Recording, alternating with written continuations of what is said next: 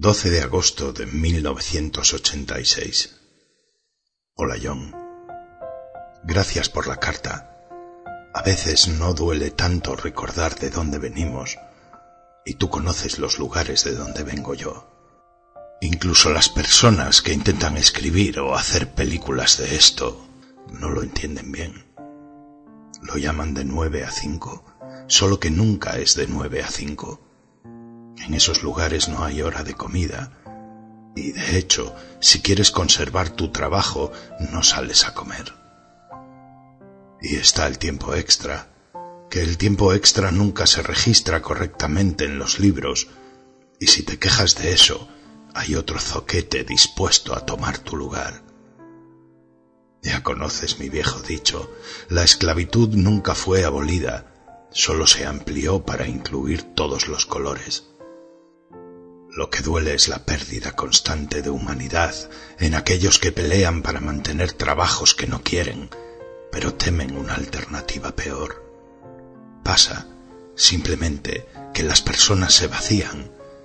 Son cuerpos con mentes temerosas y obedientes. El color abandona sus ojos, la voz se afea, y el cuerpo, el cabello, las uñas, los zapatos, todo cuando era joven no podía creer que la gente diera su vida a cambio de esas condiciones. Ahora que soy viejo sigo sin creerlo. ¿Por qué lo hacen? ¿Por sexo? ¿Por una televisión? ¿Por un automóvil a pagos fijos?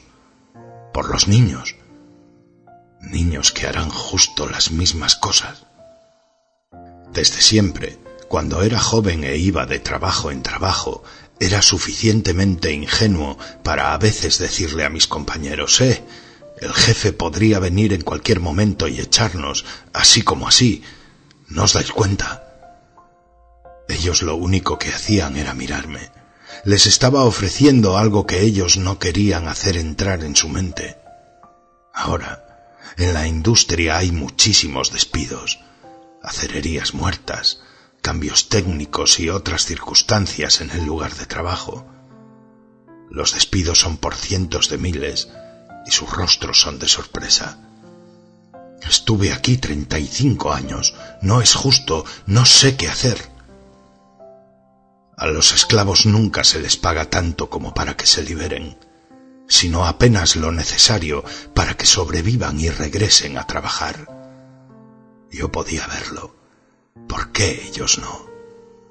Me di cuenta de que el banco del parque era igual de bueno, que ser cantinero era igual de bueno.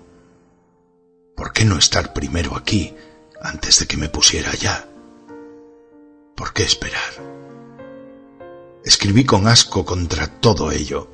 Fue un alivio sacar de mi sistema toda esa mierda y ahora estoy aquí, un escritor profesional, Pasados los primeros cincuenta años he descubierto que hay otros ascos más allá del sistema.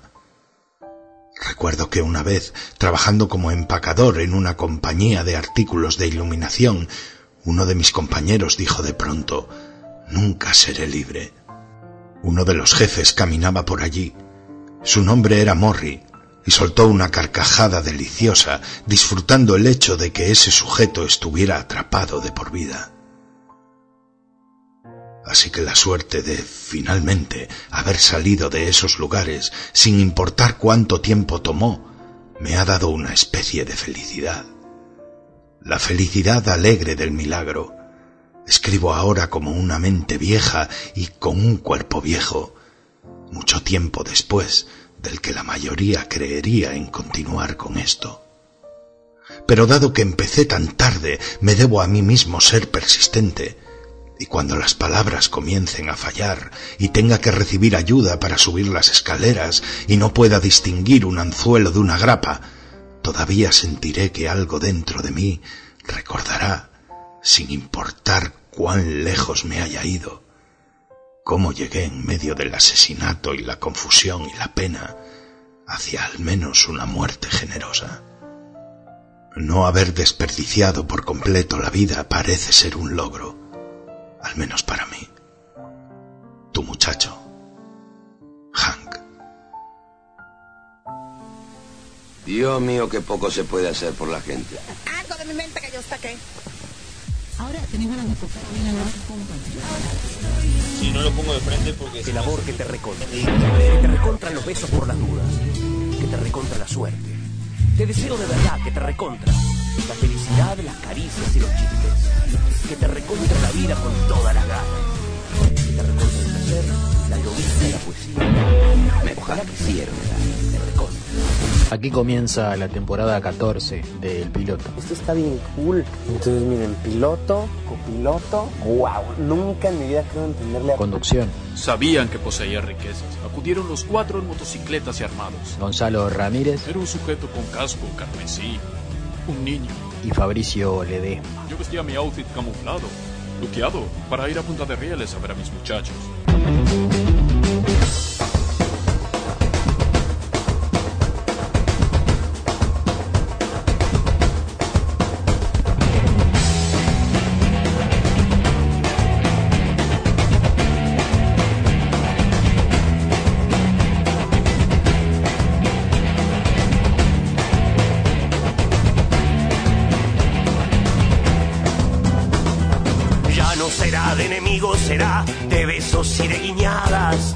No será de triunfar, no será más que de todos igual.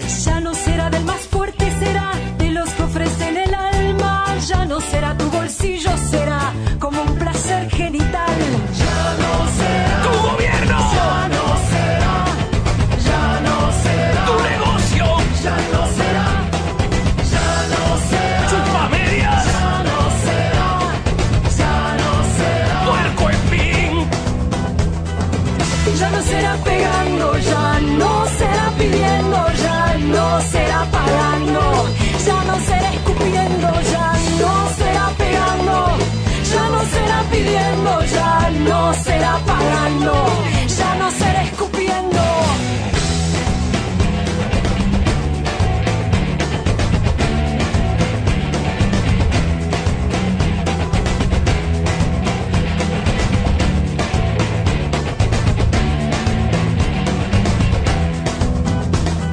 Ya no será funebrero, será un paraíso entre dientes. Ya no será pedregullo, será como de lunas al ras. Ya no será surcando la vida, ya no será obligatorio, será lo que vos quieras jugar. Vamos a tener que encontrarnos, vamos a tener que aprender a cambiar, que aprender a tolerarnos, para aprender lo que no hay que tolerar. Ya no será, Tu gobierno,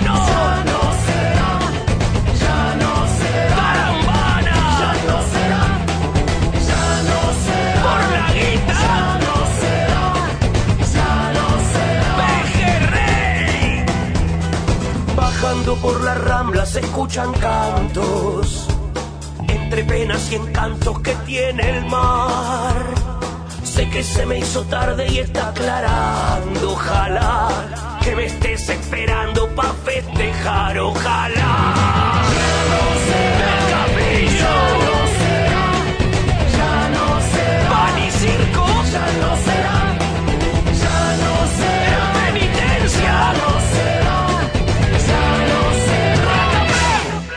El amor que te recontra. Que te recontran los besos por las dudas. Que te recontra la suerte. Te deseo de verdad que te recontra.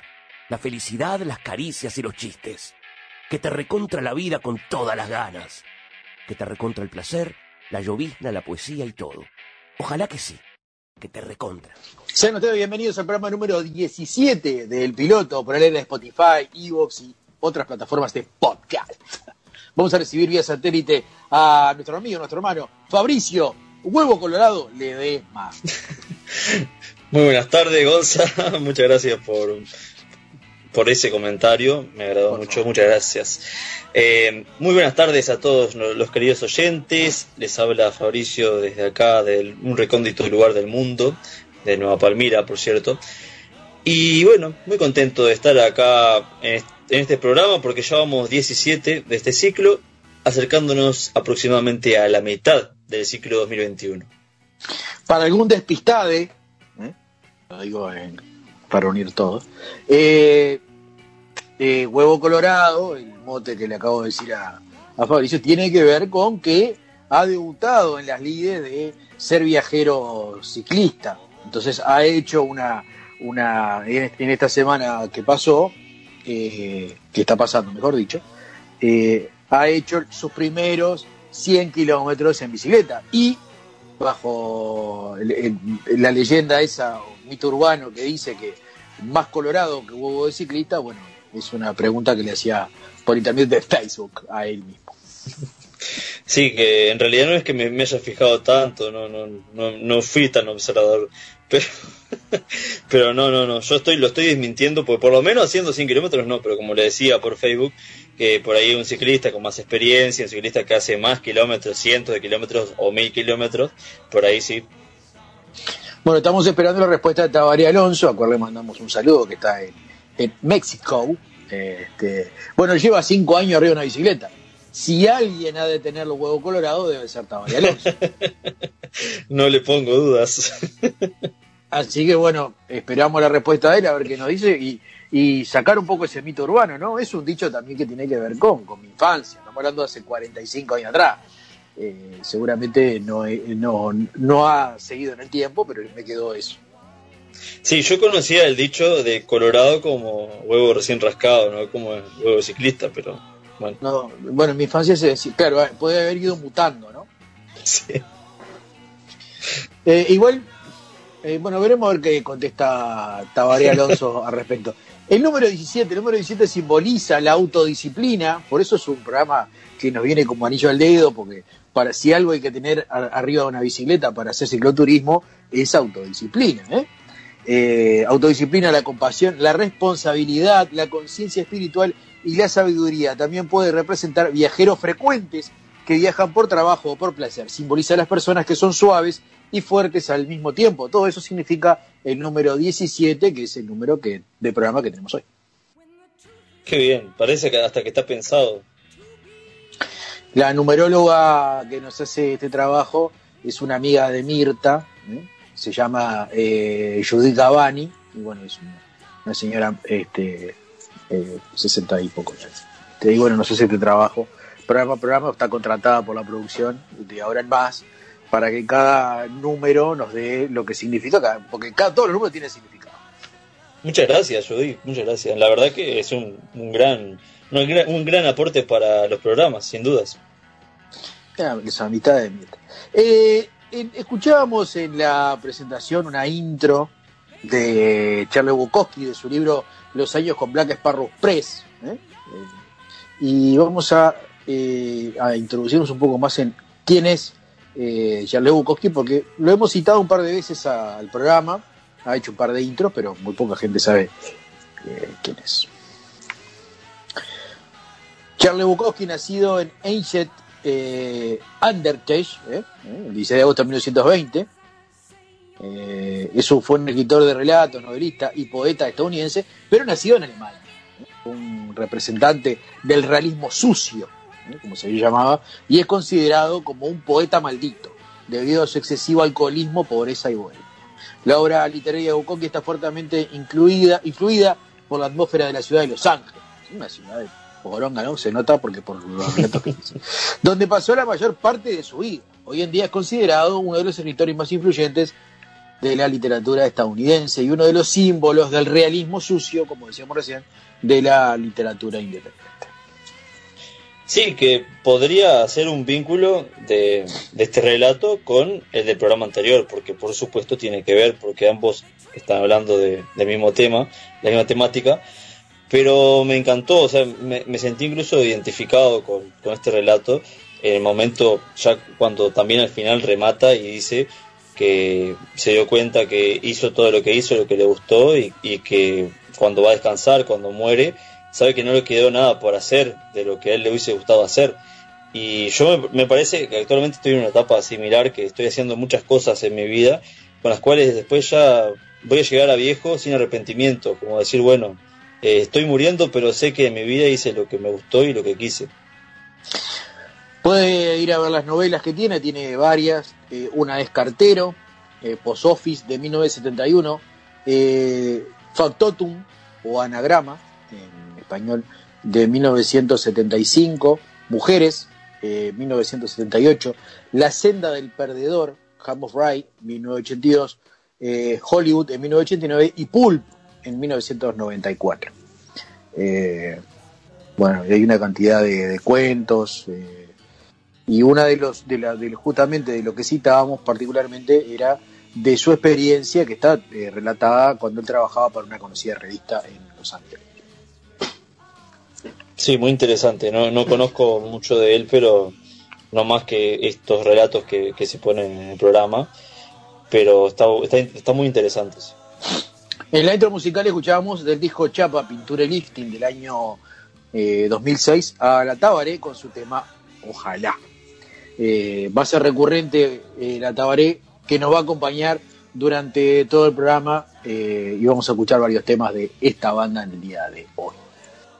Sí, con la Tabaré me pasa algo rarísimo porque siempre que la he escuchado nunca me llamó la atención, incluso la vi en vivo una vez y no le presté, en 2009 fue, en, Colo- en Colonia fue.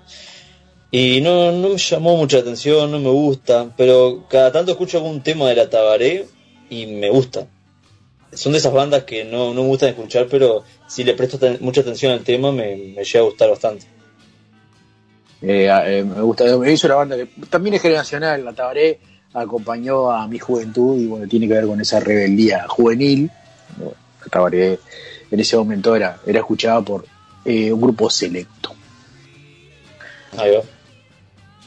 El tema de hoy sigue siendo el trabajo, como se habrán dado cuenta, es el, podríamos decir que es el trabajo volumen 2 o el trabajo 2, regreso, o como quieran llamarlo. el trabajo recargado. Claro, reloaded. Eh, usted, ¿eh? Usted sabe cuáles son los, en el primer bloque vamos a, vamos a ir por el lado de los 10 mejores trabajos del mundo. Y mira, si usted me pregunta, no sé cuáles serían los 10 tra- los 10 mejores trabajos del mundo. Pero No sé me, imagino que me imagino que es por el lado, si me lo preguntara a mí, por el lado de algo que a uno le gusta hacer. Bueno, no sé, como lo artístico, por ejemplo. Es, ¿o no? es tan raro esto. Eh, el artículo es de valencialecul.com. Eh, eh, la nota es de Paula Bascal. Y bueno, dice, desesperado por encontrar un trabajo digno, dudando de la utilidad de tus 10 años de experiencia eh, como jefe de becario senior, desde Lecul queremos influenciarte, ánimos, abrir tu mirada hacia otros horizontes y sí, también darte mucha envidia con este top 10 de los mejores trabajos del mundo. Y ahí empieza a enumerar. Bueno, el primero, el puesto número uno, eh, acá podríamos incluir, puesto número uno. Eh, abrazador de osos panda. Ah, bueno. Ahora entiendo por qué decís que son medio raros.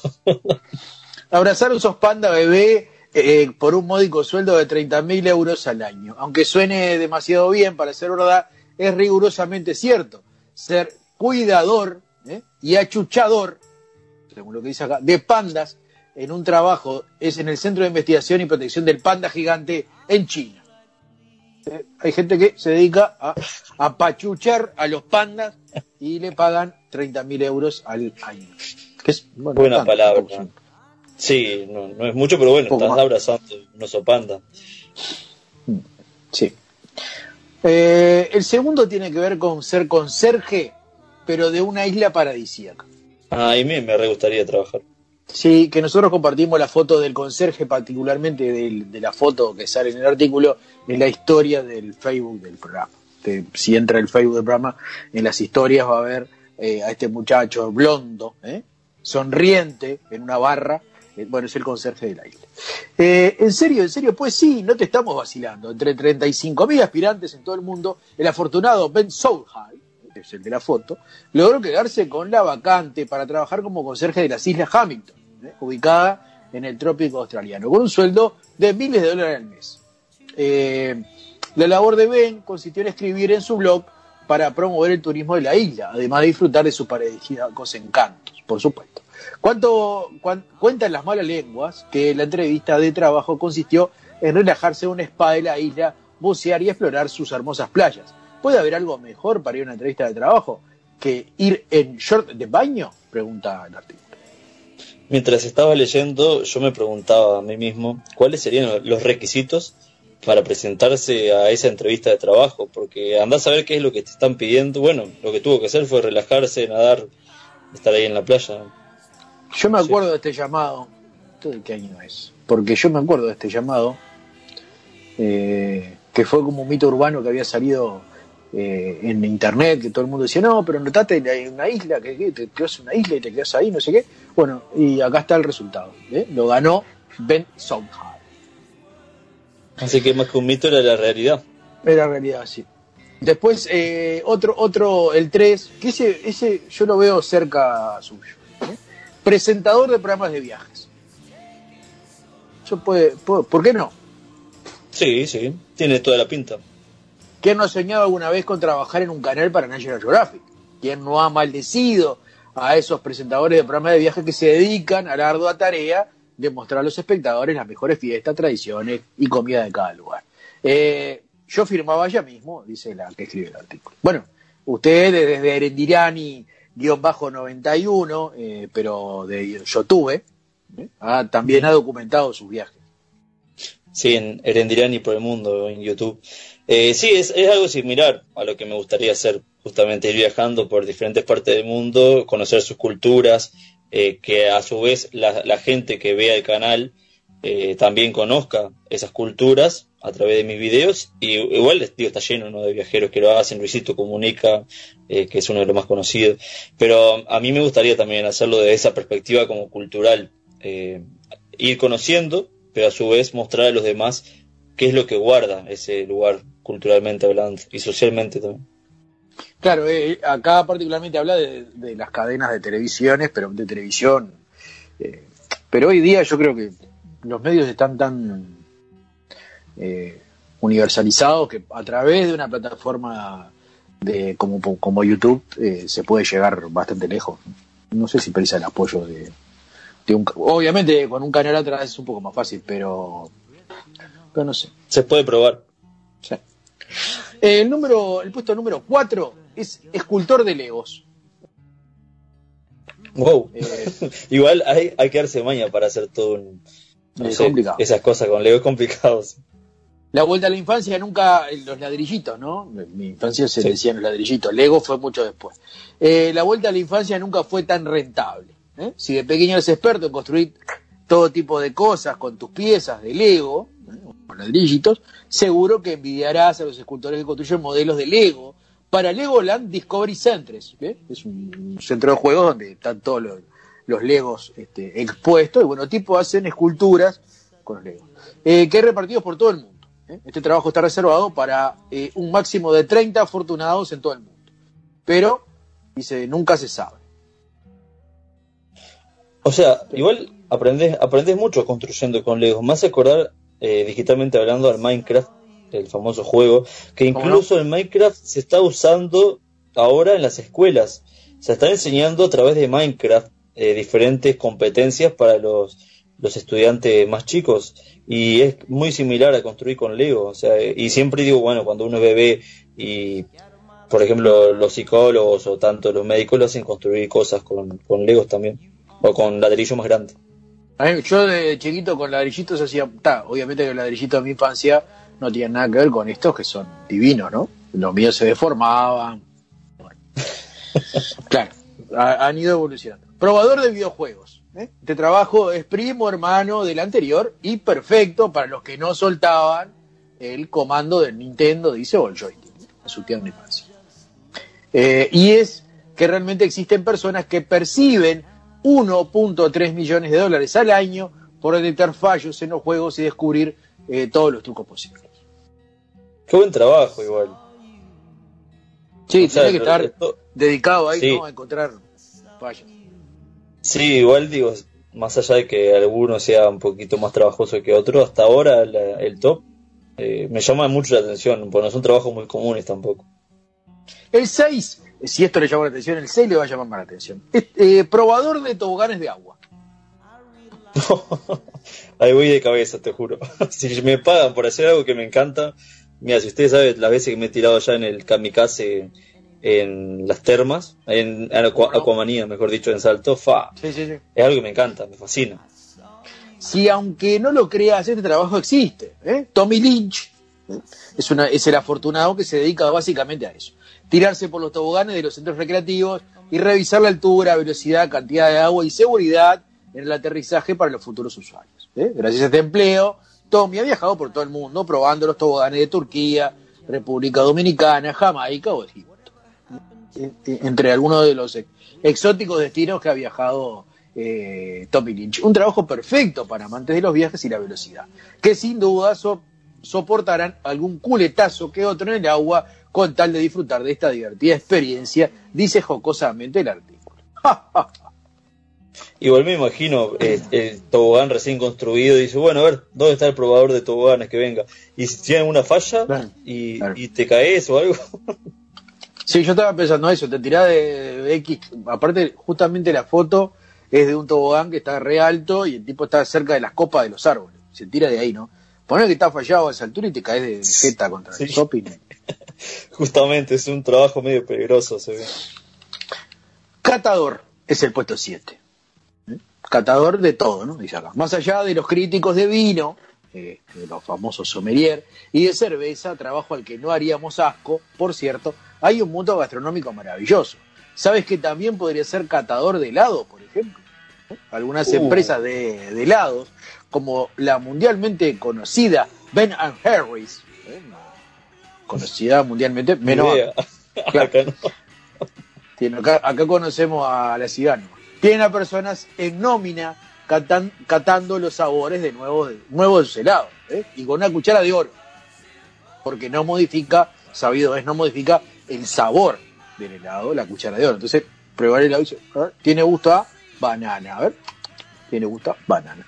Y por tener estos afortunados catadores, tienen hasta un nombre molón. Flavor Gurus, que es el gurú del sabor, le dicen en, la jerga del mundo. Es el gurú del sabor. Me hizo acordar a, a Carlito, que también le llamo el, el gurú, pero no voy a decir por acá por radio eh, cuál es la, la segunda palabra después de gurú. Le mando un saludo grande a Carlito de Carmelo. El puesto 8 es probador de camas de lujo. si no te gusta un lugar, Hay una película que arranca, que arranca eh, justamente con dos personas, así, viste, una escena como eh, sensual, toda como erótica, en una cama ahí, y, resulta que después la cámara se aleja y estaban probando la cama en, en un lugar donde vendían camas, algo así. eh, si no te gusta madrugar para trabajar, este es tu empleo. ¿eh? Rosie Madigan, una estudiante británica de 22 años, gana mil libras al mes por probar camas de lujo diseñadas especialmente para hoteles ¿eh? y reflejar, reflejar la experiencia en un blog de una empresa. Su sueño hecho realidad y nunca mejor dicho. La tipa pasa todo el día acostada con su laptop eh, rellenando un blog diciendo, no, para este lado eh, es más durito, para este lado más blando. Ese trabajo perfecto para mi hermana, le mando un saludo grande, Dani. Seguramente ese trabajo es para vos. Está bueno, me gustó. Eh, el, nuevo, el, punto 9 dice crítico de vuelos y hoteles. Este, este es fantástico. Es el sueño de los amantes de los viajes. Recorrer el mundo eh, y criticar preciosos y originales alojamientos en todas las comodidades forman parte de las funciones que debe realizar un crítico de hoteles. También te puedes especializar como crítico de packs, eh, de luna de miel, ¿eh? en hoteles con vista al mar y servicio de. Otra opción de ser crítico de vuelos, el trabajo consiste en viajar por el mundo probando los servicios de vuelo de la competencia. Bueno, eso hace un poco, ese trabajo lo hace bastante una persona que usted hace referencia, que es Luisito Comunica. Ahí va, ahí va. Sí, sí, sí, porque eh, en realidad, además de que él relate todo a través de YouTube, es como que se dedica también a estar en hotel en hotel. Y no solamente eso, sino que ha estado en hoteles este, bastante pintorescos, los comenta y les da un puntaje y, y también con los vuelos de Ahí va. diferentes empresas. No, Es más, he las visto em- mucho.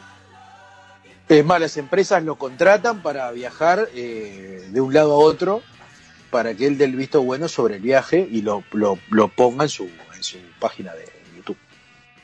Claro, y a los del viaje le, le recontra sirve porque Luisito con la cantidad de suscriptores, suscriptores que tiene y visitas. Una bocha. Eh, el 10 es el director de inversión eh, en un museo. ¿Eh? ¿No encuentras un trabajo ideal? Invéntalo. eso mismo debió de pensar Sam Poynton, es un avispado chaval, chaval es, es un botija, de 8 años, que soñaba con trabajar en el Museo Nacional del Ferrocarril de la ciudad de Nueva York. Lo consiguió, redactando una encantadora carta de motivación en la que explicaba que había estado en un montón de trenes, incluidos el Eurostar y algunos trenes franceses. ¿eh? Y que tenían unas vías de tren de juguete en las que era muy bueno porque sabía controlar dos trenes vez. Como era de esperar, los directores del museo no se podían resistir. El trabajo de Sam consiste en explicar a sus colegas adultos cómo hacer que, el museo sea divertido para los niños y escuchar las sugerencias de los clientes para que todo sea lo más divertido y agradable posible para la familia de los visitantes. Está la, está la foto de... Un genio de, de Sam Chaval. Sam Poynton. ¿sí? Mira, una, uno de los trabajos que no aparece ahí en, en, el top y me parece que es tremendo trabajo y lo vi hace poco en un video en Facebook, es un tipo que se dedica a, a, a acompañar a las personas. Si vos, por ejemplo, estás solo porque, vamos a suponer, estás viviendo solo y precisás compañía, y decís, fa, quiero jugar al ajedrez. Entonces lo llamás a este tipo, y el tipo va, te juega al ajedrez, te lleva unos mates, y ese es el trabajo de él, hacer compañía. Lo mismo para, bueno, uh, me tengo que ir a, vacunar y quiero alguien que me acompañe. Lo llamo al tipo este, y el tipo se dedica a eso, te acompaña. Te acompaña, te sostiene el algodón después de que te vacunen y todo. Ahí va, todo. No es malo. Puede ser una fuente laboral. En estos momentos Eh, de, sí, sí, sí, de sí. pandemia y necesidad laboral puede ser una, una fuente. ¿eh? ¿Por qué no? Puede estar inventando algo. Es que el tipo sí lo, lo hacía, o sea, un- era un trabajo, lo, le pagaban por eso. Por eso me sorprendió tanto. Bueno, esos son los 10, eh, el top 10 de mejores trabajos del mundo. En el segundo bloque vamos a venir con la contraparte, que son los peores trabajos del mundo. Eh, pero nos vamos a ir a la pausa con un tema hermoso, ¿eh? que se llama Flan de Rock de la Tabaré. Chao.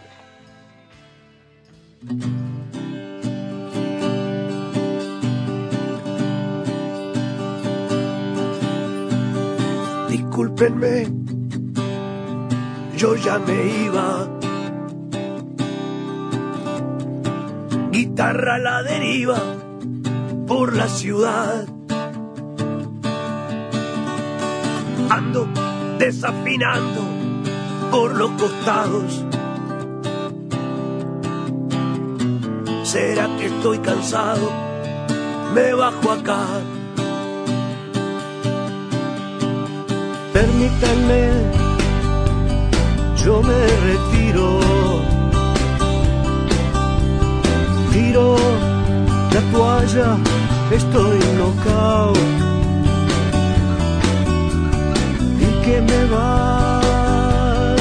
Decepcionado. ¿Será que estoy cansado? Les digo chao. Chao, chao, chao, chao, chao, chao, chao, chao, chao. No entendieron, no entendiste, nunca entenderé. Alguien dijo que dijiste que yo dije que le trené.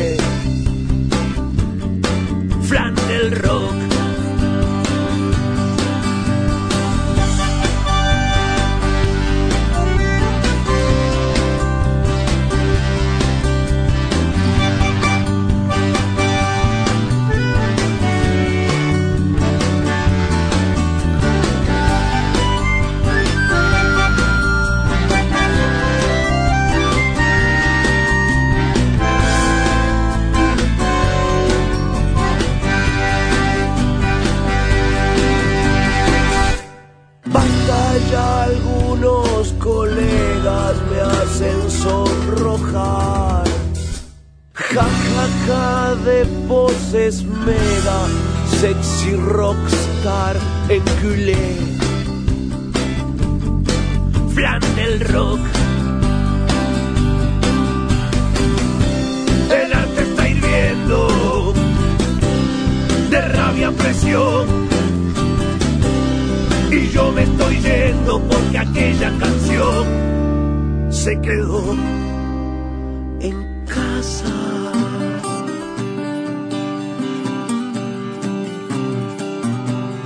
Me equivoqué, la culpa es mía. Creía en la utopía del rock and roll. Me voy sin más expectativas. Dije que ya me iba, pero aquí estoy.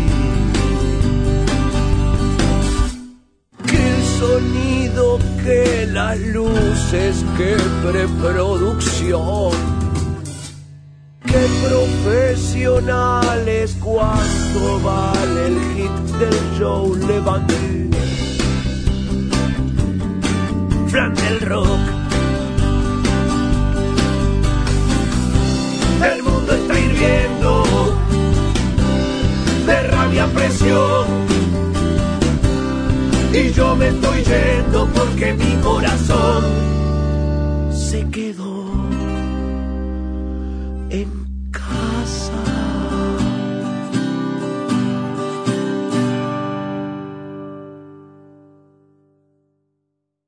Juro haber transitado el pentagrama sin la mínima noción de semifusas, ni confusas corcheas, ni de claves.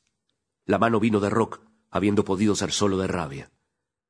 Con los parlantes al mango, y nuestro desencajado corazón a ritmo, el amor crudo y las caricias viceversa, pegando un cambio porque había que pegar, sobre el tambor percutiendo la cabeza, y ese aburridísimo riff que se repite. Lo demás fue de esperanza.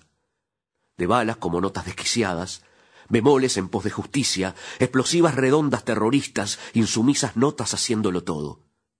Y la canción en guardia.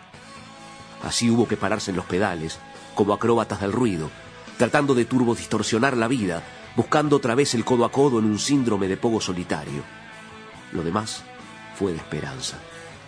Una especie de fe ciega en el nihilismo, un no gigante a las costumbres, un no gritado, un no bien decidido, un desafinado no y desencajado de las reglas que como canciones no. Y la canción en guardia. Se nos pasaron los acordes como relojes en años, mutando modas, ritmos y enemigos, entre silencios de negra y algún que otro balazo. Y la canción subsiste. Siempre habrá un guerrillero de guitarra por cada verso vencido, y su cantor, suicidado, negociado, siempre quedará un poema, haciendo peso plomo en la balanza. Se me acaba de romper la tele, no te puedo creer, no, no, no. Bueno, ¿dónde lo puedo llevar? Mira, puedes llamar a RZ Electrónica. Te atiende al toque, de lunes a viernes, de 10 a 18 horas. Y podés contactarlo al 2909-0801 o al 096-139-572. También lo encontrás en Instagram como Ramírez TV 1999. Acordate, contactalo al 2909-0801 o al 096-139-572. De esta forma, en menos de lo que imaginás, ya tenés tu televisión funcionando y podés disfrutar de lo que quieras en tu licencia.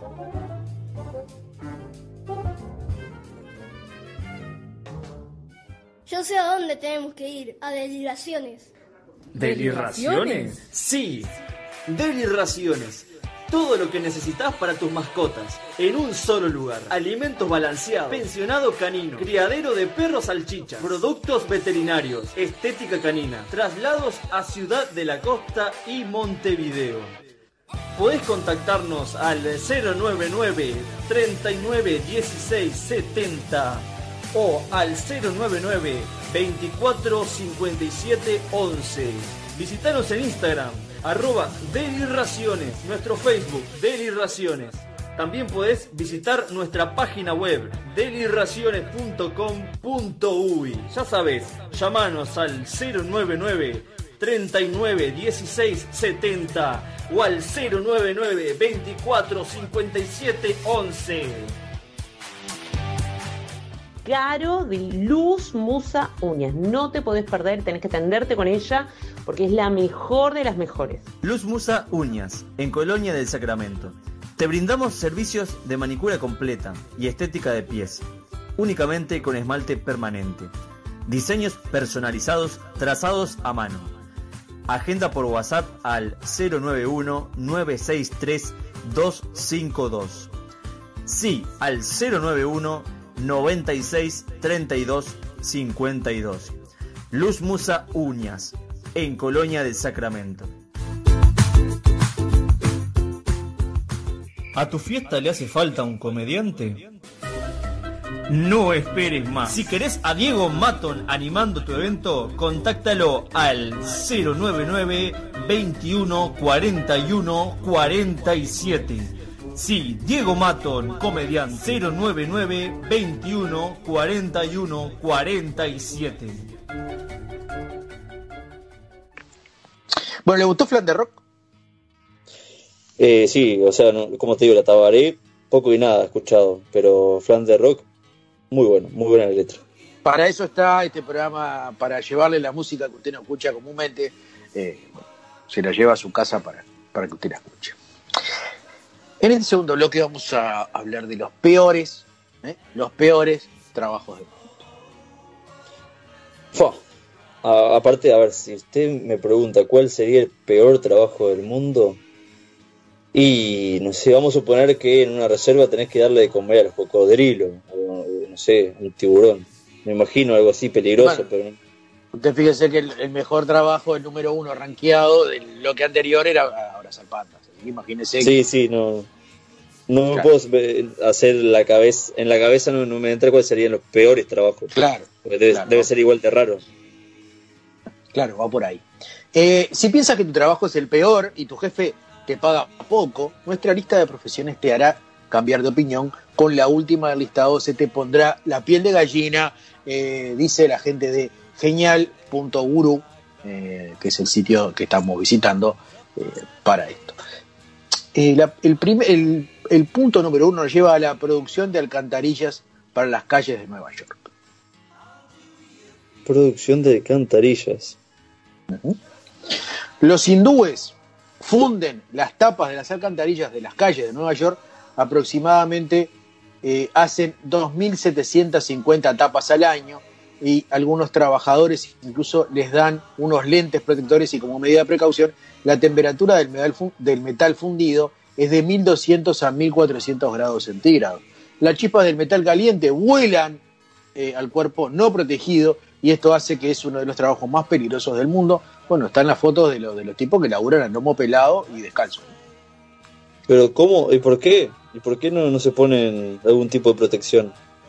Y porque es más barato hacerlo en, en India. Este, aparte estamos hablando, fíjese a dónde llegamos, ¿no? Eh, en India producen trabajadores hindúes sin ninguna protección en galpones eh, completamente aislados y sin ninguna condición de seguridad las tapas de las alcantarillas de Nueva York. De Nueva York, por eso. O sea, estamos hablando de un trabajo muy peligroso que debería tener protección. No sé, tendrían que pagarle millones por el, por el peligro que conlleva el trabajo. Sí, ahora usted no ve la foto. Me llega la foto, se, se indignaría. Eh, el segundo es embalsamador. Embalsamador. Ah. Es como, no sé, estar en, en, en la morgue, más o menos.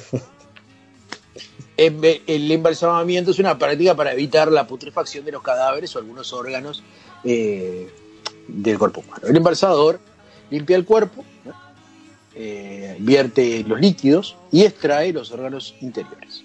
Asimismo, se usan químicos para evitar o retardar el proceso de descomposición en los tejidos. Este trabajo no solo es desagra- desagradable, sino también peligroso eh, por todo lo que emana y todo lo que fluye de un cuerpo humano en descomposición. Bueno, hay gente que lo hace. Sí, admiro mucho a las personas, bueno, más que nada que estudian, por ejemplo, medicina, que tienen que, que abrir cuerpos. eh, o sea, en general, todo lo que sea vinculado al cuerpo humano y, y ver lo que hay dentro del cuerpo humano, eh, ya sea también estar en una morgue, por ejemplo, reconocer cuerpos o estar embalsamando en este caso, admiro mucho a esa gente porque tiene que tener un estómago. El puesto número 3 nos lleva a la extracción de azufre, de azufre en Indonesia. Claro, este top es como de trabajos bastante peligrosos, ¿no? A eso va con los peores. Lo peor de trabajo del mundo, claro, desde todo punto de vista. El volcán Kawai Lajen se ubica en la isla de Java, ¿eh? a una altitud de 2.600 metros. En el cráter del volcán se encuentra un lago de color esmeralda, que contiene ácido clorhídrico y sulfúrico.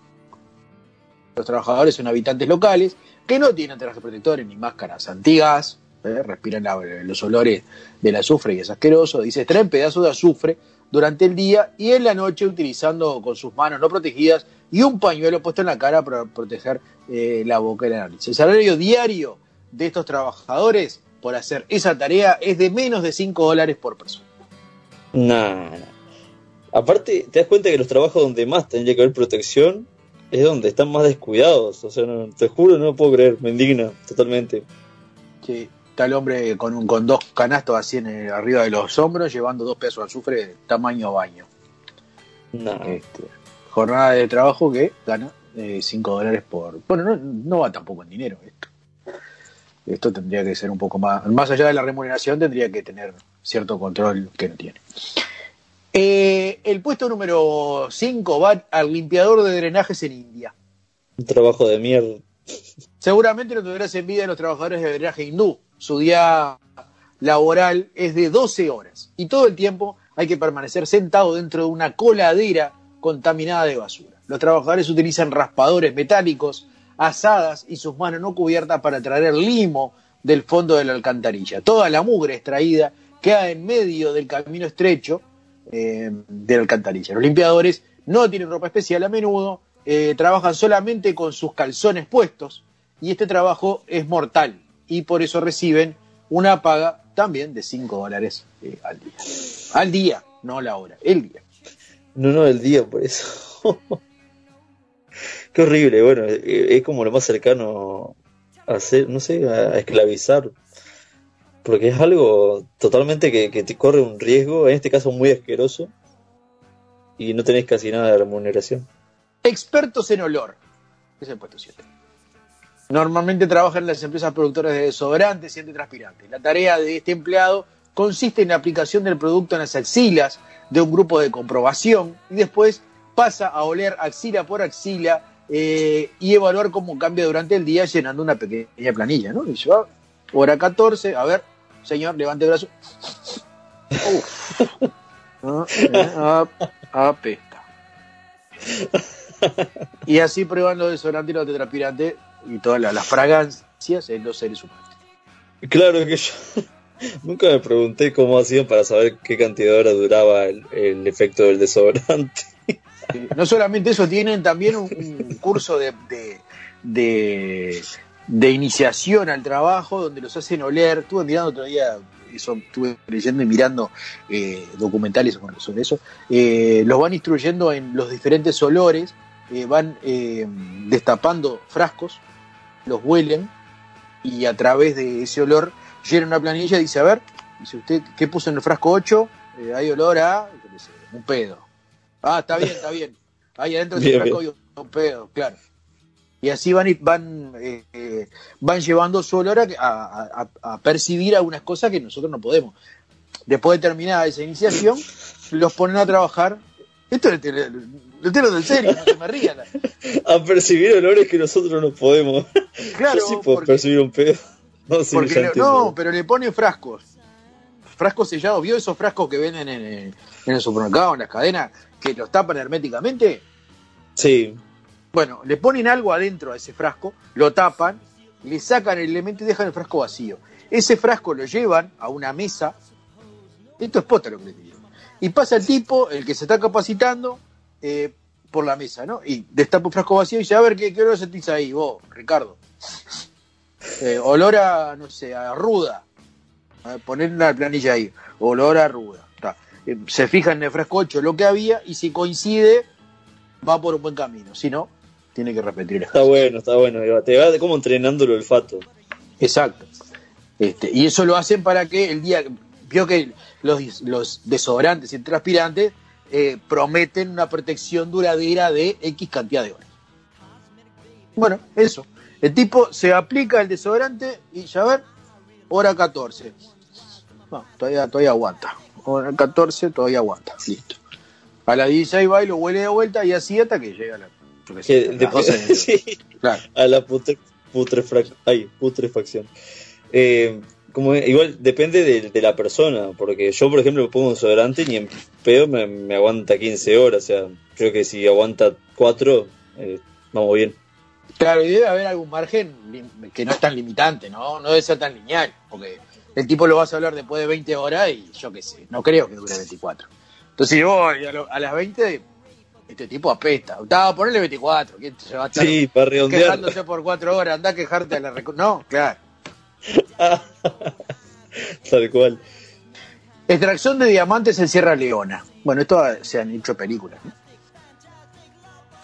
Eh, extraer diamantes en Sierra Leona es uno de los, negocios más sucios. De acuerdo con las estimaciones, el precio total de los diamantes extraídos es de 320 millones de euros. Sin embargo, eh, lo que le va a, a los trabajadores también son 5 dólares al día por 12 horas de trabajo. Eh, bueno, que también hay, eh, hay violencia, que si vos te negás a hacerlo, te, te, limpia, bueno, hay una cantidad de cosas que se pueden ver, hay pila de películas de Sierra Leona y documentales que hablan de esto, que yo he, tratado de no verlas todas porque me ponen muy mal, soy muy sensible. Es como todo una mafia con eso. Sí, claro. No sabía, eh, no, me imaginaba que era así. Oh, es duro, es duro. Extracción de sal en Etiopía. Eh, la depresión de Danakil de Etiopía vive una tribu llamada Afar, conocida por su capacidad de soportar el clima extremadamente caliente y seco. Una de sus ocupaciones tradicionales es extraer la sal. ¿eh? Las temperaturas del desierto suben a veces hasta 50 grados centígrados. Este lugar es considerado como uno de los más calientes de la Tierra y ahí van los tipos con un cuchillito o lo que tengan a mano, cortan una suerte de rectángulos eh, que son la sal eh, los ponen en camellos y los llevan a, bueno, donde está el, eh, la empresa. ¿no? me pareció dejar de consumir sal. Y es una buena manera. Inspector de, estiércol. Inspector de estiércol. el inspector tiene que recoger el estiércol cada día ¿eh? para experimentar con las muestras. En particular, buscar algún rastro de bacterias, sangres en las heces, estas personas están preparadas para su trabajo y es bien pago. ¿eh? Es un trabajo sucio y pestilente. Pero alguien tiene que hacerlo, dice la La mujer con una bolsa, viste, una bolsa camiseta, esa de dos asas, en, el, en, el, culo, en el culo de un elefante. Y el elefante está. Oh. oh. que no tienen que probar. No, no, no. No, eso lo, lo llevan a un laboratorio y ahí se experimenta con las muestras, como dice, el rastro de bacteria para ver si el animal tiene algún problemita. No hay otra forma de hacerlo, ¿no? Ni parece que no. Un casquito, ¿qué va a hacer? Eh, limpiador de ceras de crimen. ¿Eh? Está buscando la 1, me agarro el diario, limpiador de ceras de crimen. Oh, voy para ahí. Tiene que quitar la sangre de las paredes, suelo, camas y a veces recoger a un cadáver que otro. Que, igual qué difícil, ¿no? Pues de las cosas más, más difíciles de limpiar por lo que ven las películas, no es que yo haya hecho nada de la sangre, sí, seguro. La parte más complicada del trabajo es el olor, dice acá.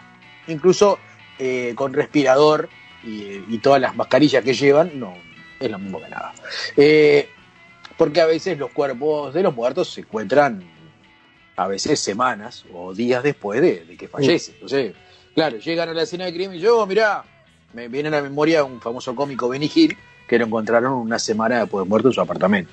Me vino a la memoria eso. Eh, en algunos casos los cadáveres pueden estar seis meses y atraer insectos y roedores. Lo hablábamos en un programa del ciclo pasado que estuvo muy bueno sobre la descomposición de los cadáveres, que todo, fue un programa que me gustó de ese ciclo. Normalmente la limpieza del lugar ocupa un par de días, pero si se encuentran en casas, eh, en, las casas de ropa vejeros, entonces se necesitará eh, más tiempo, dice el artículo. Después tenemos otro que es, eh, bueno, no es tan, pero sí, es bastante jodido, que es recogedor de cadáveres de animales, en las rutas. Ah, justito cuando venía en la, en la bici vi, no sé si era un perro o algo, un zorro parecía, pero que estaba ahí, pobrecito. No sea pobrecito, ya la pobre marchó. Van camiones ¿eh? con, una suerte de, pala este, que trae en la parte trasera de, la, de la caja y van levantando los animales atropellados en las diferentes rutas este, para sacarlos de, de la ruta. ¿Y acá está ese trabajo o se descomponen, lo, los corren Ah. para el costado y se descomponen? Acá comúnmente lo hace la intendencia. O las rutas privadas. Las rutas privadas también tienen gente que lo hace. Ahí va. Investigador de mosquitos. ¿Eh? Los científicos que luchan contra la malaria tienen que investigar los hábitos de los mosquitos, que tienden la enfermedad mortal. Para investigar los, in- los insectos, los científicos brasileños se ofrecen a sí mismos como carnada. Ponen un brazo en, una, jaula que está llena de mosquitos y se dejan picar. Después, en base a las heridas y a todo lo que le deja el mosquito, a partir de ahí hacen los, las- los análisis. Qué horrible el trabajo, dejarte picar por un mosquito. Yo vi un video hace poco en Instagram de un mosquito que estaba picando una mano y claro, estaba en cámara rápida. Entonces empezó a, a absorber sangre, chupar sangre, chupar sangre, hasta que llegó un punto que explotó solo el mosquito. De tanta sangre que había adquirido, explotó. ¿Angurriento? Los come- sí, angurriento. Y en los comentarios decía, la persona que se está dejando picar decía, güey, ya me puedo rascar. Como que, qué horrible, ¿no? Que, que te dejen ahí, que te pique un mosquito. Sí, aparte yo tengo un problema con... A mí los mosquitos me, me persiguen. Hay un mosquito suelto y ese mosquito me va a venir a picar a mí. Ah, eh, dicen que es porque tenés la sangre más, más dulce. No, no sé en qué va, pero me tiene podrido. Pero eh, pasa siempre. Inclusive he ido a correr en invierno y hay un mosquito, me pica. Capaz que es el mismo que siempre te pica. Capaz que es el mismo. Vamos a la pausa, eh, a esta segunda pausa, con otro tema de la Tabaré, eh, que se llama Contracrisis. Y volvemos a la- al tercer eh, bloque del piloto.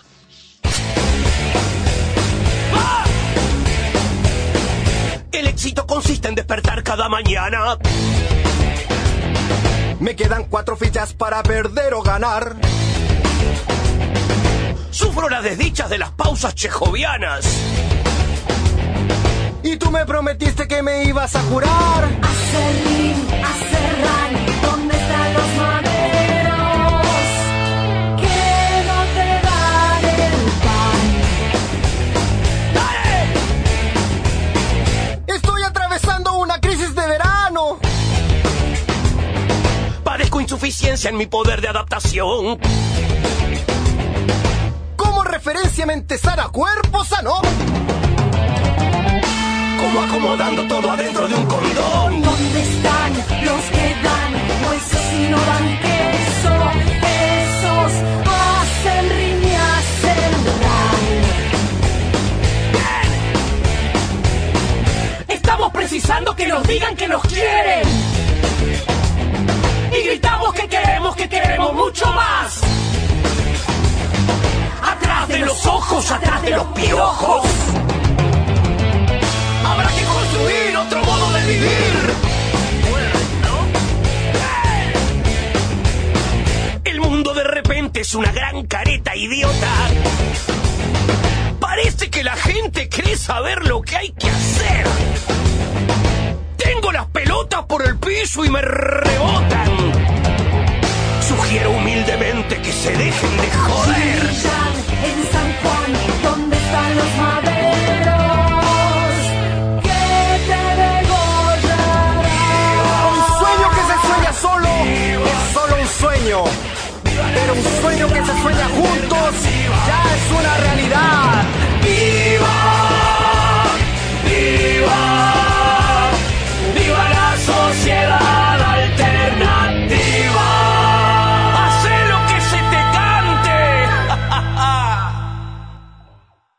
Llamemos a Pizza Lucho, que tiene variedad de gustos para pizzas y unos ricos calzones con todo el sabor. Y reparte en todo Colonia del Sacramento. En Instagram lo encontrás como Pizza Lucho o te comunicás por WhatsApp al 092-785-828. Agendalo ahí. 092-785-828. Está abierto de miércoles a lunes de 21 a 0 horas. Llamás y unos minutos después lo tenés en la puerta de tu casa. Planazo. Nati Depilación Unisex acá en Colonia, para mí la mejor, súper recomendable, en serio. No dejes de ir ahí porque está espectacular. Ay, buenazo, Gordi, pasame después el contacto porque ya, ya la necesito. Genia, ídola, gracias. Natis Depilación Unisex, en Colonia del Sacramento. Reserva tu turno por WhatsApp al 099-588-507. Sí, reserva al 099-588507. Depilación de piernas, axilas, cavado y tiro de cola. Pubis, espalda alta y baja, pecho y rostro completo. Exfoliación en diferentes zonas y nuevas promociones. Natis Depilación Unisex, en Colonia del Sacramento. El Mosqui te da clases de guitarra, ukelele y bajo. Vas a poder sacar esta canción que la tenés de hace ya más de una semana en mucho menos tiempo. Aprende a tocar con un método rápido y sencillo. Canciones, ritmos, armonía, composición, etc. Clases online, presenciales, a domicilio, Costa de Oro y Montevideo. ¿Qué más querés? Llama al 095 89 71 20. Recordá, anotá, mirá. 095 89 71 20. Y ya con eso tenés solucionado. No hace falta que, que estés practicando vos solo acá sin tener idea de nada. Ah, bueno, gracias. La verdad que, que me estás dando una mano impresionante porque no me sale y vos sabés que me está costando un poco. Es el amor. Sí, le voy a dar una reseña mundial ¿eh? para que usted, que es un vas este último bloque, para que yo sé que usted va a viajar por todo el mundo, va a visitar muchos lugares del mundo. Bueno, le voy a dar eh, los países del mundo donde se trabajan más horas ¿eh? para que los vaya esquivando. Ah, muchas gracias por ese consejo. No, porque, claro, porque eso no puede ser, no me parece bien. Eh, la Asamblea Nacional de Corea del Sur aprobó en marzo una ley que le dará a una cantidad importante de su fuerza laboral un merecido descanso. Los legisladores aprobaron de manera abrumadora un proyecto de ley que reduce el máximo de horas de trabajo semanales a 52 de las 68 que se permitían eh, antes. O sea que usted me recomienda que yo vaya a Corea del Sur. Estamos, yo le hablo de- para que tenga una, una escala. eh, en Uruguay la legislación marca que las horas semanales sean 40. Entonces no voy a Corea del Sur. Estamos hablando que ellos venían con 68 horas semanales. Qué, qué- qué disparate, ¿no? La comparación. Uh, ¿tá? Y ahora dijeron, no, che, vamos a bajar un poco la pelota, bajaron a 52. que sigue siendo bastante, por lo que veo. Corea del Sur es la nación desarrollada que tiene la jornada laboral más larga, según la Organización de la Cooperación del Desarrollo Económico, que es la OCDE, sigla, ¿no? La ley entrará en vigor en julio de este año, aunque inicialmente solo se aplicará en las grandes empresas y luego llegará a compañías más pequeñas. Siento que en el mundo la tendencia, esto lo agrego yo, la tendencia es reducir las horas de trabajo, las jornadas laborales de 8 a 6 horas, para que sean más productivas y menos pesadas para los trabajadores. Eh, sin embargo, hay, hay países como bueno Corea del Sur que creen completamente lo contrario. Sí, como que dice, oh, bueno, mientras más trabajo, más provechoso el país. Pero sí, somos seres humanos, no somos máquinas. Pero está comprobado. Yo no sé por qué van a contrapelo de lo que dice el mundo. ¿no? A pesar de la oposición de la comunidad empresarial, ¿eh? el gobierno cree que la ley es necesaria para mejorar la calidad de vida, ¿eh? crear más empleo y aumentar la productividad. Que eso pasó cuando en Uruguay se, se redujo la jornada laboral eh, de industria y comercio de 48 a 40 horas. Que era para eso, para poder insertar ahí un turno más, un, trabajo, un, un puesto de trabajo más por cada funcionario. No sé si Es verdad que sí, Me que una vez me comentaste, me comentaste eso cuando estaba ahí en su casa. Eh, me acuerdo que me comentaste. La excepción de la regla. Las autoridades también creen que podrían incluso aumentar la tasa de natalidad del país, que ha disminuido sustancialmente en las últimas décadas. ¿eh? Eh, o sea, menos horas, la gente capaz que se dedica a hacer, a Sí. gurises. Esa es la cabeza más o menos de, la, de Corea del Sur. Mirá cómo vendrán. ¿no? Mirá cómo viene la mano, fa. Eh, Corea del Sur tiene la jornada laboral más extensa de cualquier otro país. Desarrollado en un- desarrolla un promedio de 2.069 horas por año por trabajador. Pero aunque es el país desarrollado que más trabaja, hay dos naciones en vías de desarrollo que trabajan aún más horas. Y ambas están en América Latina. Mm, eh, a ver, yo le, voy a tirar a invocar. Mm, Chile. No. Ah, Venezuela. No. De Chile está lejísimo. La jornada laboral de Chile es de 6 horas. Eh, Brasil. No. Ah, bueno, ya está. Perdí. La excepción, la, la- países de OCDE con jornadas laborales más extensas. Eh, en la primera posición está México, con 2.225 horas por año por trabajador. Si viajo El al segundo- norte, entonces no, no paso por México. Me- no sé, me iré en barco hasta, hasta Canadá. Sí, yo conozco eh, a una mexicana que estuvo viviendo en Uruguay y era una de las cosas que me decía también. Y yo ahora lo, lo estoy comprobando. Eh, en el puesto 2 está Costa Rica, con 2.212 horas eh, trabajadas por año por hombre. En el tercer puesto viene, Corea del Sur, como hablábamos recién, con 2.069 horas, que eso va a ser a partir de julio. En el cuarto puesto viene Grecia, con 2.035 horas por hombre por año.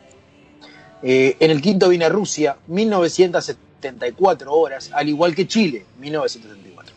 Turquía en el puesto 6, 1832 horas hombre por año. Después viene Estados Unidos, 1783 eh, horas hombre, Japón, 1676, Reino Unido y Alemania con 1363 horas eh, hombre. Estudios llevados a cabo por la Organización Internacional del Trabajo, o la OIT, muestran que los países de ingresos bajos y medios tienden a trabajar más horas que sus contrapartes más ricos. Eh, esto se debe a una serie de factores que van desde la proporción de trabajadores contra pro- eh, con, cuentapropistas, perdón, o autónomos a los salarios más bajos, la inseguridad laboral y cuestiones eh, culturales. Pero Corea del Sur no es la única excepción a la regla. Japón tiene un problema bastante serio que se ha venido manifestando en la sociedad, que se llama muerte por exceso de trabajo. Algo que no solo está expresado por las estadísticas, sino también por el hecho de que el idioma japonés sostiene, eh, tiene una palabra para este tipo de fallecimiento que se llama karoshi. ¿eh? Eh, en Japón se habla de karoshi, que es la muerte por exceso de trabajo, que, que tiene que ver con eso mismo. Eh, jornadas laborales extensas, jornadas laborales interminables. Bueno, eso eh, tiende a, eh, en algunos casos extremos, la muerte. ¿no? Y que hoy día en Japón es una causa bastante importante de muerte en la sociedad. Sí, ¿a qué punto se llega, no? Porque sé que en esas culturas, eh, sé que en esas culturas, por ejemplo, en Japón, son como muy, ya desde chiquitos, como que los niños les exigen mucho, va, me parece a mí. Claro. La palabra se refiere, bueno, Karoshi, como decíamos recién, la palabra se refiere a los empleados que mueren por causa de dolencias relacionadas con el estrés, ¿eh? ataques cardíacos, eh, derrames cerebrales o eh, que se quitan la vida debido a presiones de trabajo, como suicidio, ¿no? Porque bueno, porque no pueden llegar a alguna, a alguna meta que se han propuesto y deciden terminar con su vida. El promedio de 1.700 horas, 1.713 horas trabajadas por año en Japón no está entre las más altas de la lista de OCDE. Pero más allá de ese número existe la sombría realidad de que el país no cuenta con una legislación que estipule un límite máximo de horas semanales y no hay ningún límite para las horas extras. O sea, por un lado, está legislado que no puede ser más de 1.713 horas, pero tampoco hay un límite a las horas extras que están por fuera de ese horario. Sea, Claro, puede decirle, bueno, eh, trabajá 12 horas hoy, pero como horas extra trabajé 15, yo qué sé. Como- Exacto. Claro, eh, es como un vacío legal porque tendría que adaptarse las horas extras también a ese, a ese protocolo, por así decirlo. Entre el año 2015 y 2016, eh, en el año fiscal, en el año, año fiscal se conoce a un semestre, ¿no? Se registró un récord de 1.456 muertes de, a causa, a causa del, del karoshi, como le dicen ellos, que es muerte por exceso de trabajo. Los grupos defensores de los derechos de los trabajadores afirman que las cifras reales podrían ser mucho más altas debido a este subregistro que tampoco es muy firme, porque también se maquilla a la hora de no, este tipo murió de no, porque le dio un ataque al corazón, pero ¿por qué? No, no, porque andaba mal, porque comía mucho pancho, listo.